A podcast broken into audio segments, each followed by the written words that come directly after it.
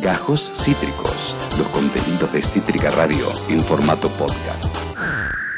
Eh, ayer adelantábamos en el barullo político la eh, crisis que atraviesa Argentina respecto a los dólares que se van en el contrabando. El, bien escaso, que es el dólar, eh, se ve burlado, se ve fugado, se ve no declarado, mejor dicho, las ganancias no declaradas generan una fuga del dólar y eso sucede mucho en las exportaciones no declaradas. leo acá una nota de Telam, cortita, directo al botín. Los puertos del complejo agroexportador más importante de América del Sur, enclavados en el Gran Rosario, por allí pasan el 80% de las exportaciones nos referimos a la mal llamada hidrovía, eh, son el foco de atención de una presunta evasión multimillonaria. 10 mil millones de dólares se calculan que se van por esta vía en el último tiempo, en el último año, debido a los casos de contrabando y mercadería no declarada, algo que es muy lentamente perseguido por la justicia y que genera pérdidas millonarias. Para hablar de esto, para entender en qué consiste el contrabando y qué se hace para atenderlo, tenemos al integrante del Foro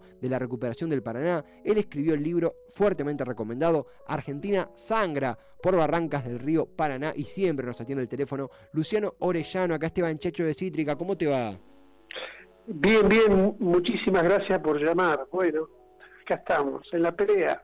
Sí, sí, sí, sí, sí, sí. seguimos siempre lo, que haces. De hecho, vamos a recomendar ahora una, una charla muy importante que tenés dentro de poco, Luciano. Vos sabés que, ayer empezamos un poquito a, hacer un informe, ¿no? Muy, eh, de forma muy amateur, sobre lo que es el, contrabando en el río Paraná.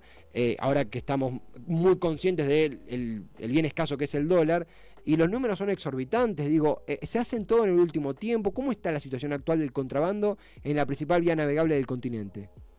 Bueno, mire, primero, digamos, eh, América del Sur se ha, constituido en un territorio que es una alfombra verde y el embudo de, América del Sur se esto se ha transformado en Gran Rosario, estos 70 kilómetros donde se encuentran estos 31 puertos, ¿no es cierto?, donde vienen 2 millones de camiones, 250 mil vagones que llegan aquí todos los años, es decir, eh, circulan por un volumen en dinero, podríamos decir este año, van a en los 35 mil millones de dólares para que la gente tenga una idea de qué es lo que estamos hablando, ¿no es cierto?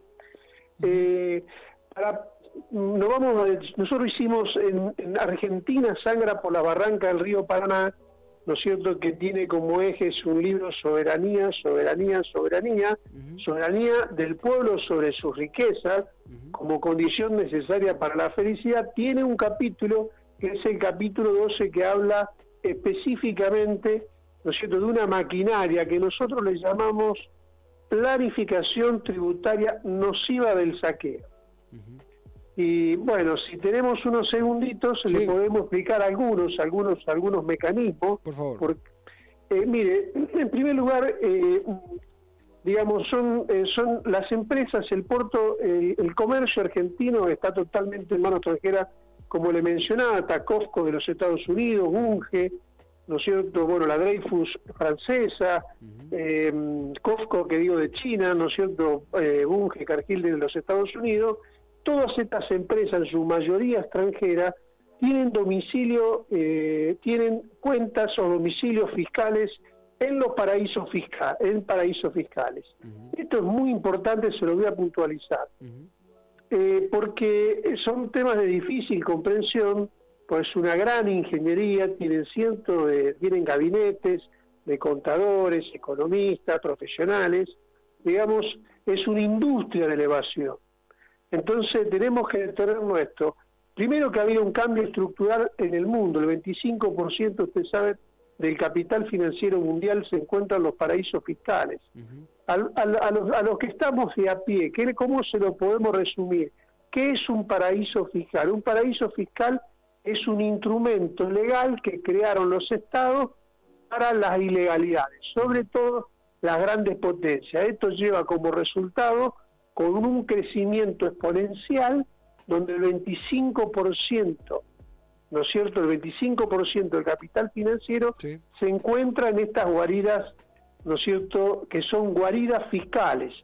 Aquí se lava todo lo que el contrabando del comercio, en el comercio internacional en materia alimentaria y de granos son 515 millones de toneladas que están en la circulación, No, pero es un mecanismo para qué? Son domicilios fiscales donde termina dando como resultado, digamos, esto tiene como fin que estas empresas, si usted presta atención, salvo las que cotizan en bolsa, tienen ganancias cero, mínimas o nada. ¿Por qué?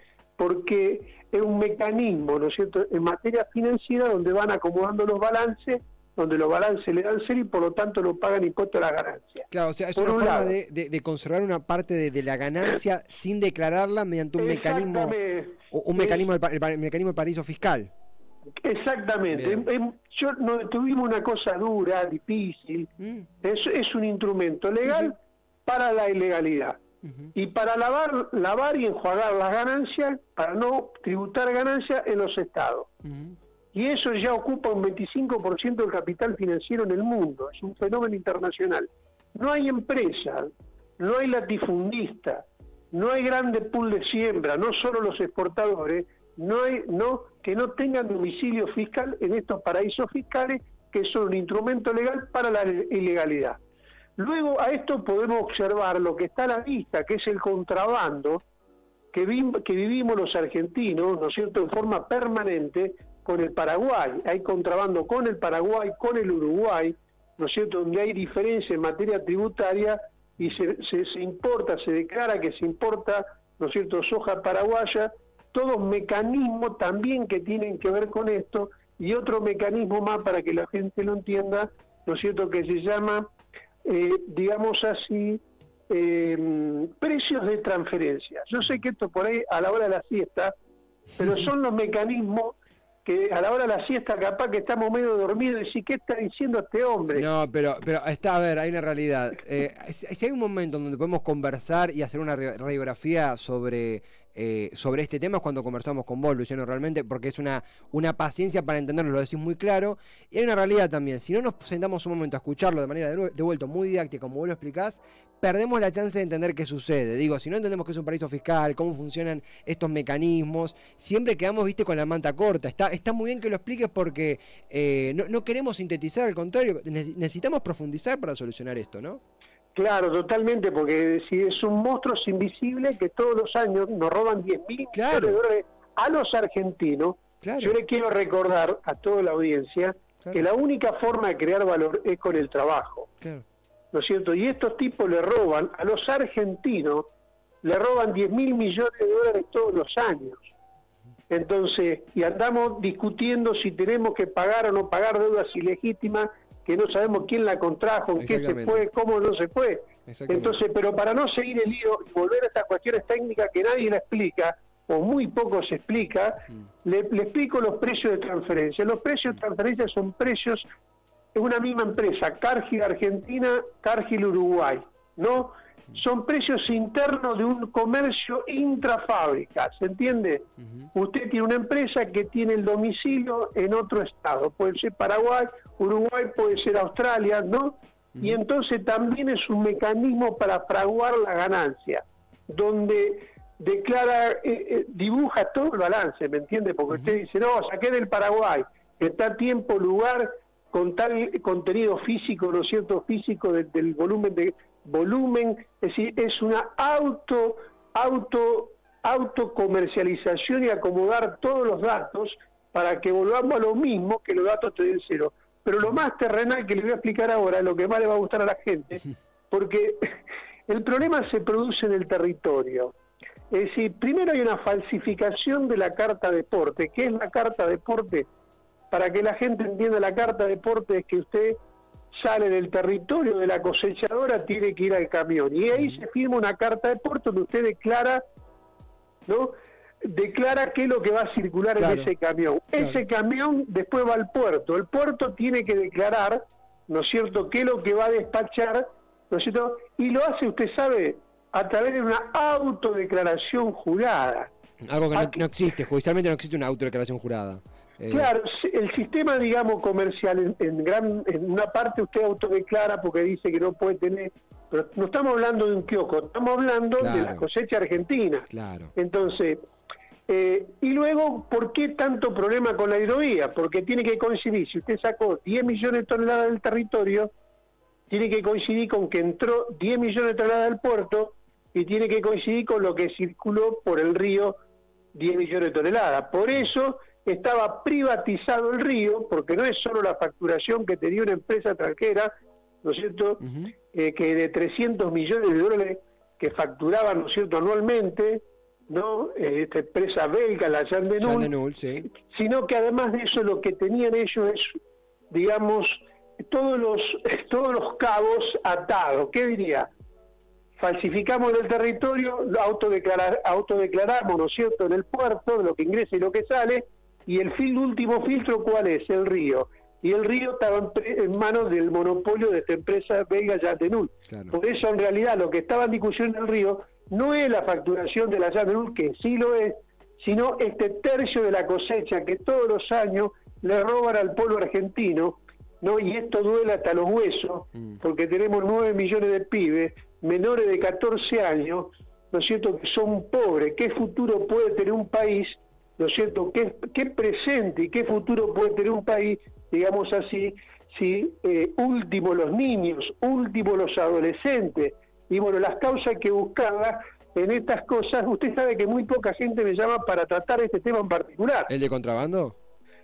Claro. Mm, es que es un tema, eh, mira, realmente Luciano, el, el, asunto de contrabando es un tema que a cuenta gota se habla en los medios. Por ahí tiene que ver con que es necesario conocer algunas bases que vos mismo explicabas, que pueden ser eh, vos lo explicaste muy claro, no es compleja la palabra, pero para quienes no estamos en la movida, son palabras nuevas, son palabras que debemos, viste, eh, escucharlas con tranquilidad y claridad. Por suerte acá se está dando eso. Pero además, esa cuenta gosta la información, porque uno escucha contrabando e imagina cifras menores de lo que realmente se da, no sabe que el 80% de las exportaciones pasan por el Paraná, mucho menos que el Paraná eh, estuvo privatizado, aún estamos luchando porque se desprivatice. son temas muy graves y que creo que seguramente por alguna complicidad mediática y mucho más poderosa, están silenciados, ¿verdad? Muy poca gente sabía hasta que estalló el caso de Hidrovía que el, Paraná estaba privatizado. Claro, totalmente. Si ah, primero ah. estamos, claro, estamos en ese querido llamado Río Paraná, ¿no es cierto? Mm. Que circulan 127 millones de toneladas. Mm, sí.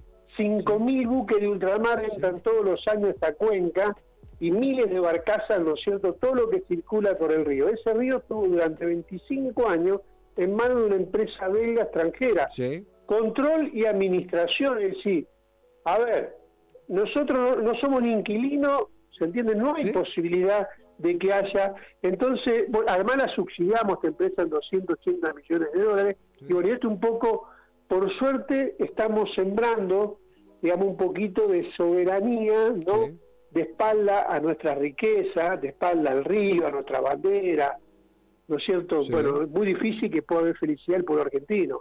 Si nosotros, eh, aquí están los recursos muchas veces de lo que faltan eh, que se habla en la, en la cuestión económica. Y, Luciano, algo que, que, remarcamos, ¿no? Obviamente que este tema da para largo y tendido, ahora vamos a achicar un poquito lo que haces, pero puntualmente, eh, teníamos una empresa privada belga administrando nuestra principal vía navegable, el 80% de las exportaciones pasan por ahí, y siendo eh, cliente, abogado y juez en cuanto a la declaración de la guita que circulaba. duelen los huesos, como vos bien decías, porque la plata que se perdió hasta hace muy poco es es monumental. Y hablamos de dólares, que es un bien escaso. Ahí vemos cómo choca, por ejemplo, con, no sé, la restricción al, al cuoteo en el extranjero o un montón de medidas antipáticas, pero que también se explican por esta fuga que tenemos. Y, eh, te lo formulo como pregunta: ¿se está haciendo materia seria desde el gobierno para controlar esto? ¿Crees que hace falta más? ¿Crees que se ha mejorado? ¿Cómo ves la, la moderación actual del tema? Bueno, lo más importante en relación un poquito a lo que vos mencionabas, digamos, que tiene que ver con que hemos logrado, se ha creado 300 foros en la República Argentina, pero muy infinitamente amplio, con, que involucra distintas corrientes del pensamiento popular, ha llegado a las universidades, técnicos, científicos, hay paisanos. Mm. En este país, a pesar que todos los días nos quieran convencer que no, hay gente que lleva el país adentro. Sí, seguro. Y entonces se han creado estos 300 foros, ¿no es cierto?, que va incluso ni hablar de los pibes, que también no hablamos del tema ambiental, ¿no que ha puesto en discusión los temas de soberanía, como en el caso del río, de la industria naval, de la marina mercante, de si podemos fabricarlo nosotros, ¿no es cierto?, las barcazas, del canal Magdalena, es decir, va surgiendo un movimiento, ¿no es cierto?, donde se va sembrando una nueva conciencia, digamos así, de que de recuperar. Yo creo que eso es lo fundamental que hemos ganado. En cuanto a, en cuanto a lo, a lo concreto, digamos, sacamos a la Yandenul, ¿no? Y estamos en el medio del río. ¿Por qué? Porque la Argentina tiene que la que tiene que tenemos el control y la administración.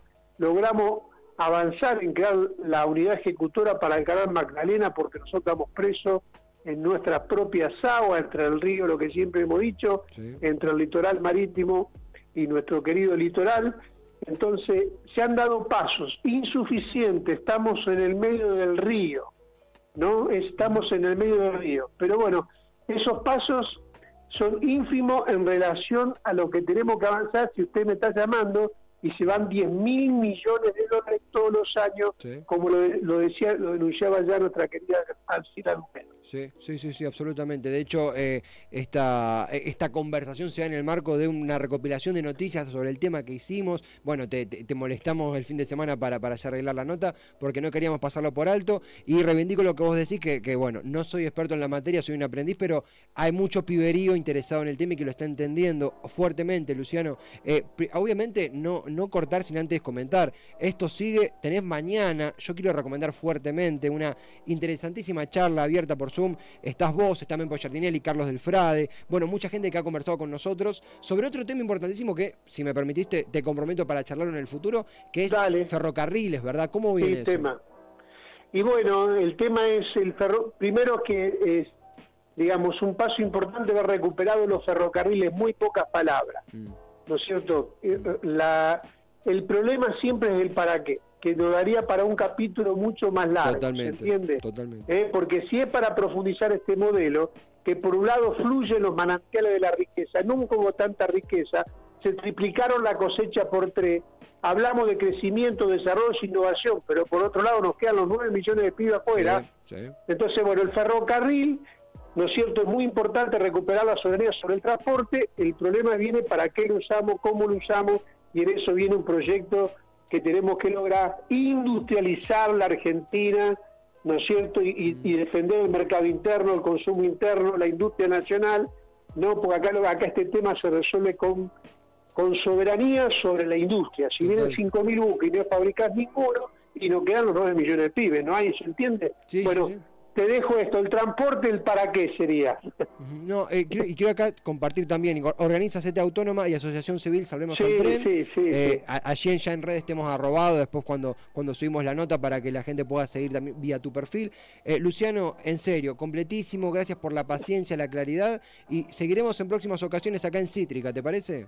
Muchísimas gracias, gracias, saludos. Un saludo bien grande, gracias a vos, a, Luciano Orellano, él es integrante del Foro por la Recuperación del Paraná, es autor del libro Argentina Sangra por las Barrancas del Río Paraná, eh, es una de las personas que más claro explica un tema que es complejo, ¿verdad? Pero que también nos han hecho creer que es tremendamente complejo y nos han eh, eh, alienado de este tema, que es básicamente el ingreso de dólares para poner a la Argentina de pie otra vez. Eh, de vuelta, si no entendemos esto, nos van a agarrar en upside medidas antipáticas como la del límite al cuoteo en el extranjero. Pero también, si no atendemos esto y ya como, como gobierno, como Estado, eh, vamos a seguir con ese déficit tan fuerte que tenemos esa deuda que tenemos con la gente principalmente, con toda la gente que está bajo la línea de pobreza y que necesita de esos ingresos para que haya la distribución económica que el país se debe. Bueno, clarísimo, Luciano Orellano, la verdad, un placer inmenso. Acabas de escuchar Gajos Cítricos. Encontrá los contenidos de Cítrica Radio en formato podcast en Spotify, YouTube o en nuestra página web.